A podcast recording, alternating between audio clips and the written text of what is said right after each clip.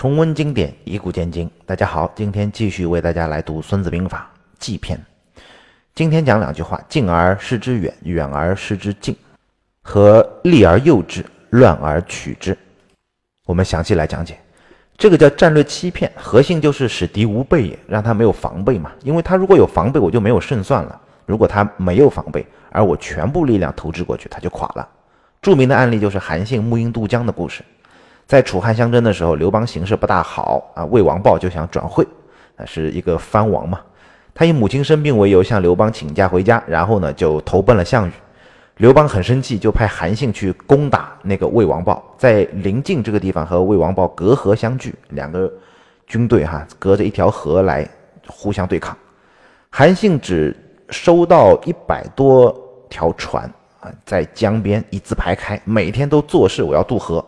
魏王豹呢就严阵以待，韩信呢他没有在正面作战，他偷偷的安排人去买一些木头和一些呃其他的材料去做一个木鹰这个东西。木鹰是什么？木鹰就是一种容器啊，肚子很大，嘴巴很小，装水的那种木头罐子或者是瓦罐子。他去买了很多这样的东西，带着大部队转到了夏阳这个地方，他的上游。用木鹰来去扎一个皮筏子和一个这种过河的木筏，然后从夏阳渡河去偷袭了安邑，打魏王豹一个侧翼，去打他一个措手不及。魏王豹听说韩信要在夏阳登陆，就会问哈，非常惊讶，他说夏阳没有船呢，他哪来的船呢？这就是以没有替代品解决问题的这种思维方式，没有船不等于没有渡河的工具嘛。韩信这就是远而视之近。我要从远处打你，但是我从近处再给你演戏。那近而失之远也是一样啊。在春秋末年吴越争霸的时候，吴国和越国两个国家也是夹着一条河来相互对抗。越国呢就派士兵在上下游相距五里的地方夜里啊鸣鼓而进，就是经常敲那个战鼓。吴兵没办法，只能去分兵去救嘛，因为他不知道他从上游还是下游去打，所以他只能分兵去互相来进行救援。而实际上啊，越国的人之所以晚上要来进行演戏，就是因为他派去的人是鼓很多，人很少，是虚张声势。等到吴国派兵去分着旧的上游或者下游的时候，越军的主力从正面渡河，直取啊吴中军，大败吴国。这也是虚张声势、声东击西的计谋。双方其实都明白，但是声势也不一定就是虚张的，那声东不一定就一定会击西啊，也有可能他击东啊。就像是罚点球一样，其实守门员知道你用假动作会来晃我，但是那个假动作呢，又有可能是真动作，是你假装做的假动作。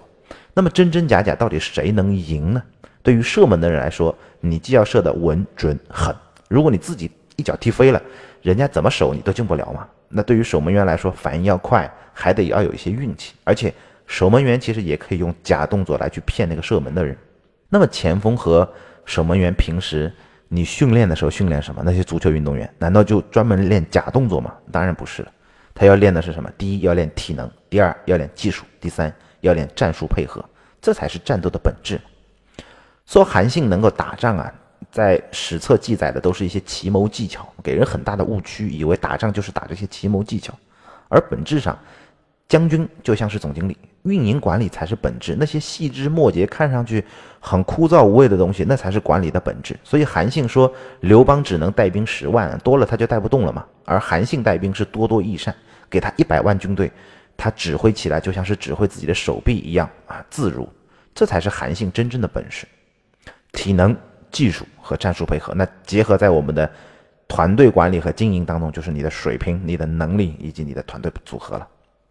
所谓三十六计，你只能当个故事听啊，千万别把它当做真正的战争。曾国藩曾经对韩信沐阴渡江的真实性也表示过怀疑，他说拿瓦罐子和木罐子扎成筏子就能渡河，基本上不可能，因为曾国藩本身就是一个军事将领。他还怀疑韩信的另外一个故事，就是拿那个土袋子去在上游拦一个临时的水库，然后下游水不就少了嘛，让敌人渡河，渡到一半的时候，土袋子一下子拿开，把那个。大坝放出来的水把敌军给淹了。曾国藩说：“这种水库大坝可不是一个人扔一袋土就能把它给造起来的，更不可能一下子就把它拿掉。所以谁去撤掉这个土袋子，又怎么撤呢？这根本不可能的事儿。”曾国藩说：“我们湘军啊，有的时候打仗的时候，我看到文人写的一些报道，我都拍案叫绝，我都不知道这场仗原来是这么打的，太神奇了。所以指挥战役的肯定不是我。他还总结说，我还在，战报就已经面目全非到我都不不敢相信了。那么太史公也就是司马迁啊，他说司马迁也是文人，他去寻访韩信的故事，也难免会有猎奇和渲染这种事情。计策其实就那么两下子嘛，双方都读过兵书，每次打仗。都必然要用那些计策，比如说我要打哪儿，我一定会想方设法的骗你，我要打别的地方。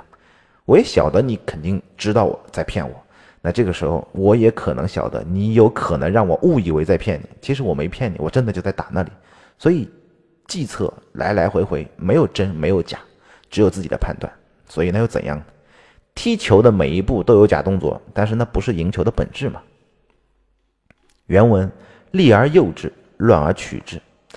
李全注解叫“敌贪利必乱，乱则可取之”。战力还有前面所说的那个李牧打败匈奴的事儿啊，我们昨天讲过的那个故事。坚壁清野十年闭关不出，把敌我双方都给憋坏了。我方的将士啊，真的是每天好吃好喝好训练，都想上战场去报效国家；而敌敌方的将士也憋坏了，那坚壁清野啥也没有，十年了都抢不到东西，穷死了都。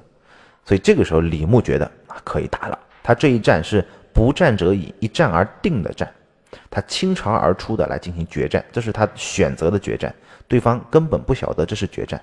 李牧先是大量的把一些畜牧的东西哈，牛啊、羊啊赶到满山遍野都是啊，放牧的人到处都是。匈奴小股人马入侵的时候，李牧就假装失败，故意把几千人都丢弃给到匈奴，匈奴抢东西抢了红了眼啊，然后他的单于听到之后啊，非常高兴，就率大部队前进。李牧这个时候就布下奇阵，左右夹击，大破匈奴十余万骑，就打败了东胡，也和收降了灵胡啊，单于逃跑了。在此后的十多年里，匈奴都不敢去接近赵国的边境。贪是人性的一个很大的弱点。春秋时期，秦穆公问千书哈，他说：“我怎样才能称霸天下呢？”千书就是他的一个谋臣。千书回答说：“夫霸天下者有三戒，你要想称霸天下，有三件事是不能做的。”叫勿贪勿愤勿急啊，千万不要贪，千万不要呃急躁，千万不要动不动就生气。贪则多失，愤则多难，急则多绝啊。意思就是你要如果贪心的话呢，就会失去很多东西；如果你容易愤怒的话，你就容易有一些困难；如果你很急躁，就会摔跟头。审查利害大小而图之，哪里需要贪呢？将心比心，换位思考，衡量彼此，哪里需要生对方的气呢？斟酌事情的缓急，从容安排计划，哪里需要急躁呢？你能持这三条戒，霸业就尽了。所以下判断做事情要把握两条原则，叫趋利和避害。趋利和避害的权重至少应该是五十对五十，应该是相当的。但是往往都比成了七比三，甚至比成了九比一。为什么？因为利往往在明处嘛，在眼前你让人激动，而害在暗处，在远处让人心生侥幸。我们经常看到有一些人啊，去做一些利益极小的事儿，而隐患极大的事儿。为什么呢？因为利马上可以得到，而那个害明明白白存在的害，他却不可救药的认为不一定。就跟炒股一样，看到一直涨，他所以就追高，追高之后就下跌，然后就杀跌，这一定是这样子。不贪心就不会上当，所有的骗局都是从贪字入手。这个骗局可不是别人来骗你，说什么工地上挖到宝你去挖宝，不是，是你自己骗自己。其实一看到利，人就会开足马力的去欺骗自己，拿吧，没事吧？你看，不要让自己的欲望来左右你对于利益的判断。这就是我们今天和大家说的。我们下期再见。